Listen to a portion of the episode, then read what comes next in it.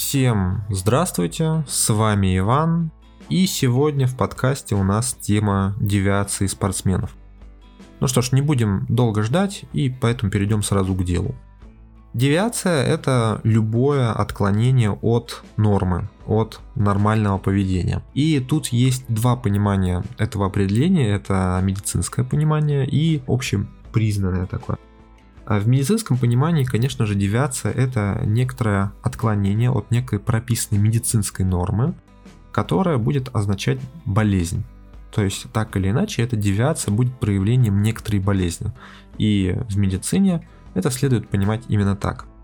В любом другом смысле слово девиация можно использовать просто в контексте обычной человеческой речи, и тогда оно будет означать любое отклонение от э, прописанных и не прописанных норм.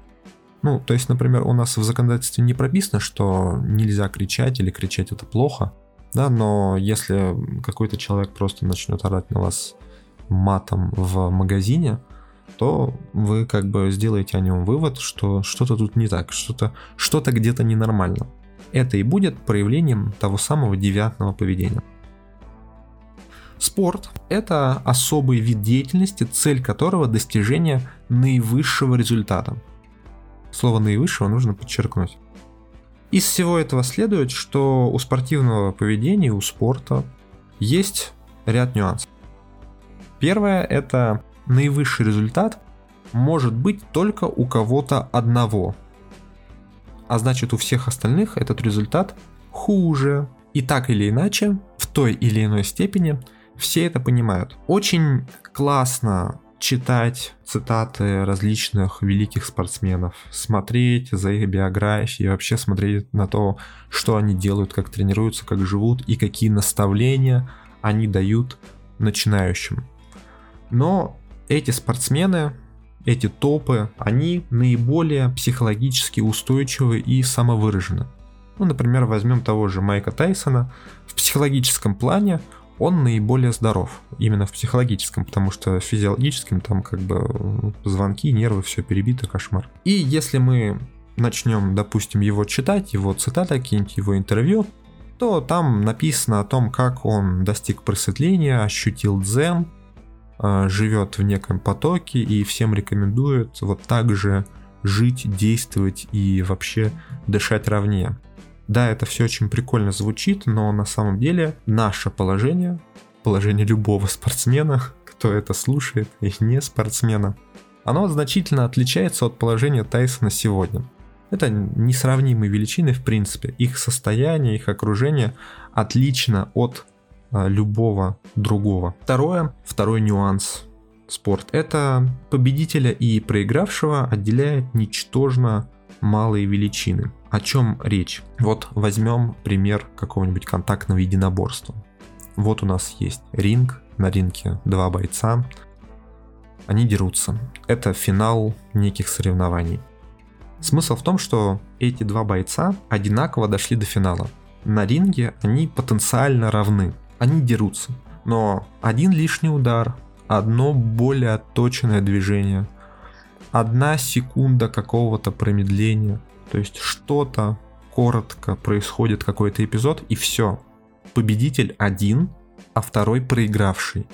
Один выше, второй ниже. И вот эта величина, она несоразмерна какому-то математическому исчислению. Ее очень сложно взять, выделить и посчитать. Прикол тут в том, что подобного нет в реальной жизни.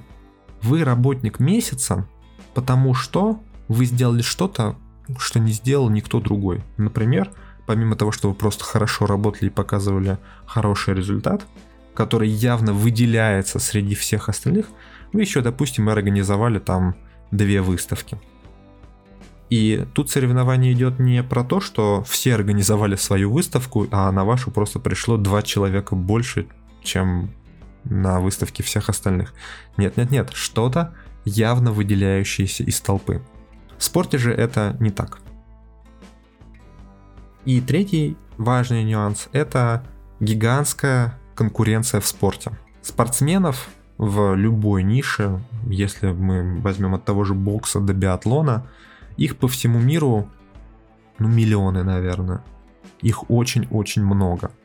И если мы говорим о спорте высших достижений, либо вообще каких-то достижений, да, то тут всем становится ясно, что вы приходите в спорт соревноваться, соревноваться с кучей людей. Да, это будут не все люди на планете, понятно же, конечно же, да, но в вашем регионе, в вашем городе, там даже в вашем зале будет несколько десятков человек, которые будут предоставлять вам конкуренцию. Собственно, все, что я описал выше, это был контекст существующей ситуации в спорте, из которого вытекают следующие классические девиации, проблемы спортсменов. Это повышенная агрессия, это повышенная конфликтность, это повышенная тревожность по любому поводу, и это заниженная самооценка. Ну и нюанс, э, возраст не влияет на проявление девиаций, то есть их не становится меньше с возрастом. Может меняться только форма этих девиаций, они могут усложняться, их структура может возрастать, но они остаются. Собственно, почему я назвал эти девиации классическими? При обучении на психолога тебе дают фундаментальное образование, как это бы ни странно, да, всем дают и психологам тоже. И, конечно же, в нем присутствует очень большой такой основательный научный подход. И этот научный подход предполагает вычленение какого-то отдельной части, нахождение некой отдельной сущности, ну, в контексте психологии, отдельной сущности в психике человека и уже прицельное рассмотрение ее.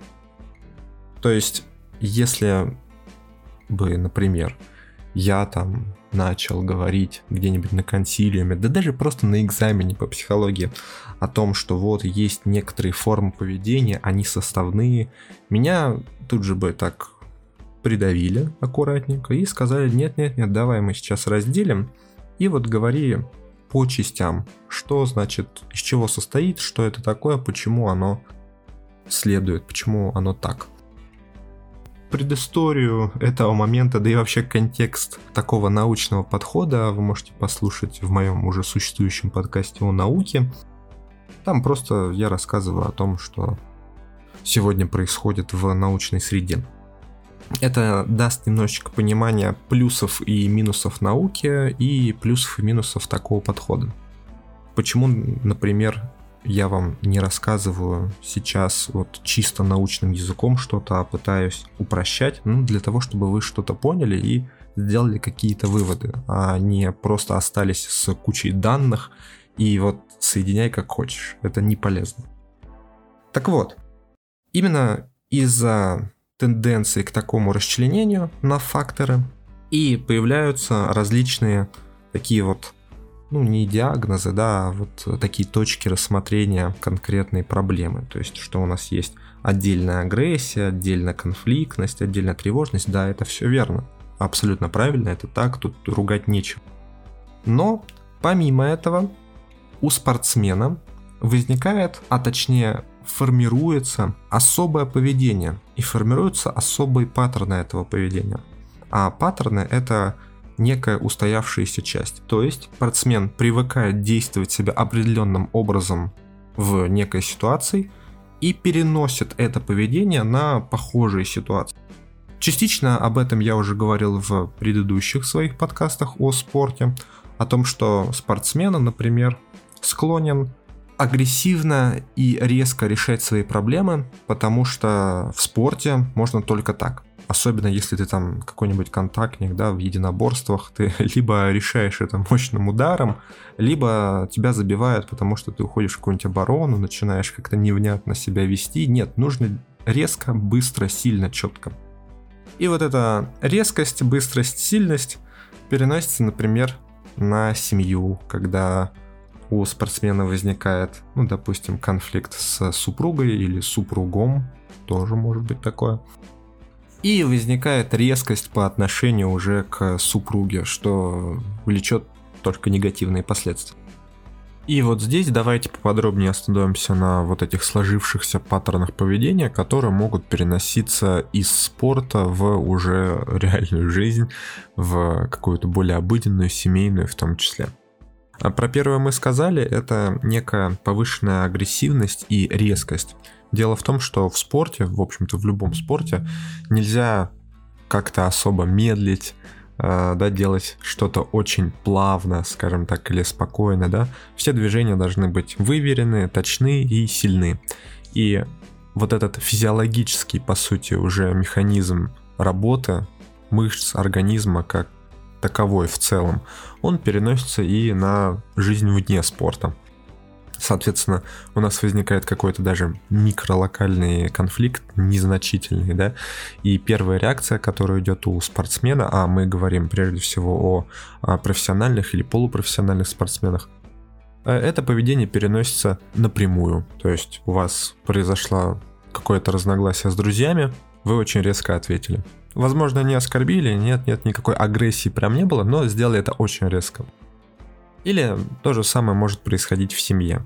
Или же, например, это может доходить до каких-то супер мелочей. Например, вам нужно что-то отремонтировать из бытовых вещей и нужно что-то, например, плавно сделать руками именно а вам это тяжело дается, потому что вы не привыкли к такой плавности движений, и ваши движения очень риски, вам кажется, что у вас ничего не получается. На самом деле нет, это просто привычная работа ваших мышц. Вы по-другому забыли уже, как работать, это нормально. Второй важный паттерн, который может переноситься, это предугадывание соперника. Назовем его пока так. Что это такое? В спорте, вообще в любом спорте, да, не только касательно каких-то единоборств, контактных видов, есть тенденция спортсменов оценивать своих соперников. Это нормальная реакция, в общем-то, оценивать и понимать, против кого ты борешься, потому что это активная конкуренция. И в какой-то момент, когда спортсмен достигает нужного профессионализма, у него в голове уже есть э, некоторое разделение соперников по категориям.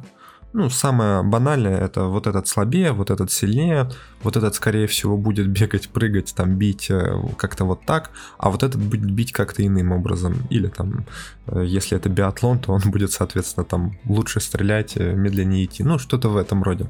То есть спортсмен всегда оценивает своего противника. И это, во-первых, переносится на то, что спортсмен начинает примерно в тех же категориях оценивать вообще всех людей вокруг. Но важно то, что в ближнем окружении, а мы прежде всего, конечно же, говорим о семье, как о каких-то друзьях, о знакомых, о близком, личном общении.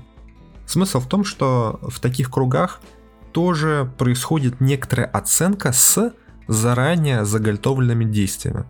То есть, условно, если в спорте, ага, сейчас мой противник это там, субъект А, и я знаю, что против него делать то в семье, допустим, в ближнем окружении происходит то же самое. Происходит некоторое событие, оно не обязательно должно быть какое-то агрессивное, травмирующее, ну просто, допустим, резкое что-нибудь, да. Опять-таки какой-то спор, возможно, ну такой дружеский.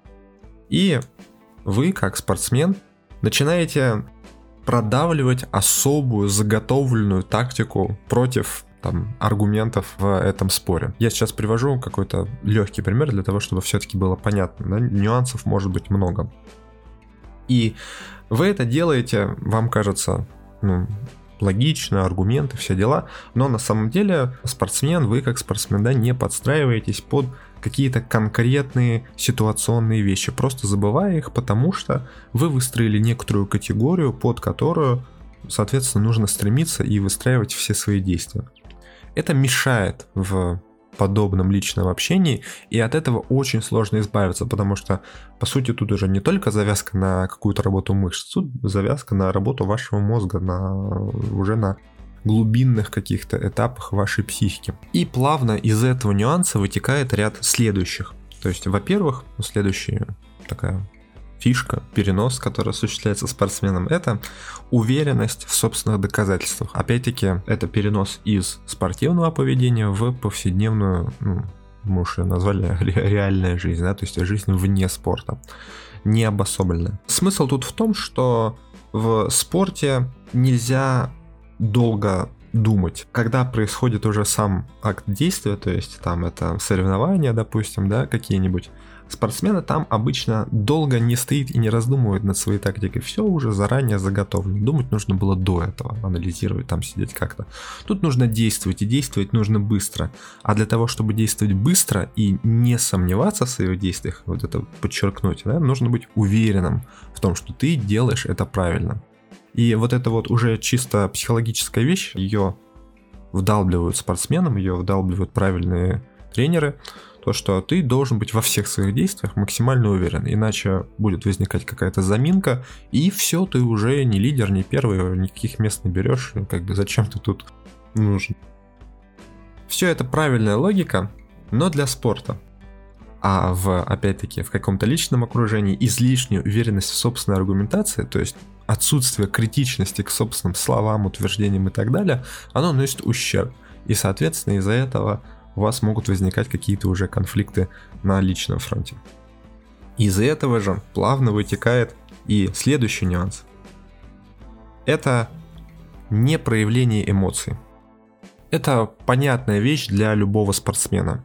Эмоции на самом деле мешают действовать. Если вы хотите действовать отточенно, слаженно, правильно, быстро и вообще быть победителем, то вы должны регулировать свой эмоциональный фон так, чтобы он, по крайней мере, не мешал вам все это делать. Ну а лучше вообще помогал. Так тоже можно, хотя и сложнее. И выливается это все в то, что выплескивать какие-то свои сильные эмоции, ну, особенно во время вот некого спорта, да, там опять-таки мы говорим про какие-то тренировки, да, или соревнования те же, опять-таки, да, нельзя категорически, потому что там ты занят абсолютно другим делом. И у тебя могут быть только определенные моменты, в спорте, опять-таки, когда ты можешь эти эмоции выплеснуть. Но спортивная культура во многом, и тут более сложные процессы, на самом деле, чем просто я вам сейчас скажу, они более глубинные, но мы их просто опустим и примем как факт. Вся э, спортивная культура и дисциплина, начиная от первой тренировки, заканчивая уже какими-то плюс-минус высокими соревнованиями и достижениями, она влечет за собой то, что эмоции проявлять в принципе нельзя. И спортсмен проявляет эмоции только на пике их накопления, то есть на пике боли или на пике радости, когда вручается там, например, какой-то кубок, прям номер один, вот тогда спортсмены могут там даже и на камеру э, и всплакнуть, и не только, и прокричаться. Или в моменты очень какой-то сильной боли, опять-таки, например, травм во время какого-то спортивного процесса. Во всех же остальных ситуациях никаких эмоций. И тут возникает двоякая ситуация. Во-первых, этот паттерн переносится в уже личную жизнь, и эмоции там тоже не выражаются. То есть спортсмен становится таким закостенелым с виду человеком, казалось бы. С другой стороны, это может вылиться в другой эффект, зависит от темперамента, от некоторых определенных черт характера, которые сформировались еще с детства, которые воспитаны уже родителями, а не спортом. А может получиться так, что спортсмен как раз-таки и будет выплескивать постоянные эмоции где угодно, только не во время каких-то своих спортивных актов, своих спортивных достижений. Вот, есть зал, там он кремень, железный такой стальной человек, вышел из зала и началось. Конфликты со всеми, крики какие-то постоянно на всех срывается, может даже просто желание появляется кого-то ударить на улице незнакомого. Вот бывает и так до такого доходит. Все это, конечно же, негативный контекст, и все это, да, завязано на вот таких глубинных процессах, тянущихся еще с того, что спортсмен на самом деле склонен предугадывать действия своего оппонента. Такая длинная-длинная логическая цепочка. Ну и последний паттерн, про который я сегодня упомянул, который переносится из спорта в уже повседневную жизнь, это нацеленность на победу, а точнее нацеленность исключительно на победу. Возьмем самый распространенный пример. Вот представим, вы спортсмен, мужчина, у вас есть жена. И с этой женой у вас произошел какой-то спор. Вот он происходит прямо сейчас. И вы начинаете аргументировать свою позицию, она начинает аргументировать свою позицию, вы как-то спорите, возможно этот спор для вас важен, возможно нет, но вот тут нужно задать важный вопрос. А спор тебе для чего нужен? Ты хочешь выйти из него победителем? Или все-таки тебе важно не иметь конфликтов в семье? Ну, потому что мы знаем, это тут нет ничего секретного, что в любом случае, если очень сильно напирать в споре, да, то есть если пытаться давить в споре на оппонента, который по совместительству является твоей женой, то из этого выйдет, конечно же, то, что позицию ты свою докажешь, но она будет обижена, расстроена, может случиться вообще какой-нибудь скандал агрессивный, там, с криками и битьем посуды. То есть может случиться все, что угодно, но только не конструктивное какое-то решение, где один такой доказывает, что я прав, а второй абсолютно согласен с тем, что да, вот ты прав, а я дура, значит, набитая, да, и ну, не бывает такого объективно. И все это понимают на самом деле где-то на подкорке. Но если задать такой прямой вопрос, то есть поставить человека перед фактом, то возникнет ступор у спортсмена, особенно у спортсмена, что, ну, по идее, да, конечно, я хочу счастья в семье, но ты мне предлагаешь сейчас не добиваться своей цели. То есть отступиться, сделать какие-то поблажки. Это же невозможно. Это забито уже настолько глубоко, что недопустимо. И вызывает диссонанс. Что ж, я назвал основные паттерны переноса из спортивного поведения в повседневную жизнь. И на этом возникает логичный вопрос. А что там с реабилитацией вообще, с помощью спортсменам? То есть понятно, что психологическая помощь, она может быть двух видов. Это какие-то непосредственно травмы, а они могут быть как физические, так и психические, вполне вероятно. Ну и подобные проблемы, которые я назвал выше. Что с ними делать? Есть ли какая-то специальная реабилитация или вообще как обстоят дела? И вот тут все интересно, потому что все плохо. Реабилитации для спортсменов нет. Ну, точнее, она не развита. Если у вас произошла какая-то проблема, подобная той, что я называл, то, в принципе, с вами может работать психолог, любой психолог на общих началах. То есть без контекста того, что вы спортсмен. Вообще в мире существует отдельное направление спортивной психологии, где люди чуть больше, чуть глубже и даже не чуть изучают поведение спортсменов, вообще спорт как таковой, особенности спортивного поведения и переноса для того, чтобы помогать как спортсменам-одиночкам в каких-то личных проблемах, так и помогать командам спортсменов для того, чтобы как-то увеличивать их результаты общие и улаживать конфликты и так далее. Но этого всего в России нет. Ну, то есть, возможно, есть каких-то очень локальных масштабах, прям очень сверхлокальных масштабах. Но, в принципе, все это не развито. Однако нет никаких проблем сходить к психологу, если у вас есть какие-то вопросы, какие-то проблемы, которые вы хотели бы решить на неком личном фронте. То есть это могут быть как семейные какие-то нью-рейдсы, так и вполне вероятно конфликтные ситуации, в том числе в спорте. Конечно же, только найти особого спортивного психолога, который бы вот прям досконально понимал все вещи, происходящие в спорте, это тяжело. И тут уже никто не поможет, никакой особой базы у нас в России нет. Да и, честно сказать, и на Западе тоже не особо блещет. Хотя пытаются, пытаются, конечно же. Но, если вы хотите больше знать про реабилитацию, это отдельная тема, отдельная большая. Возможно, мы ее устроим, потому что тут все не так просто, как я обрисовал. Ну, для пользователя, в принципе, ситуация такая, это понятно. Однако тут может быть много информации, в частности, почему оно так, да, то есть э, почему реабилитации нет, но при этом область науки, даже науки есть, есть специалисты, в общем-то, которые с этим работают, а какой-то централизованной помощи, какой-то налаженной системы нет. И разве никогда не было? А если была, то какая, где и что с ней стало?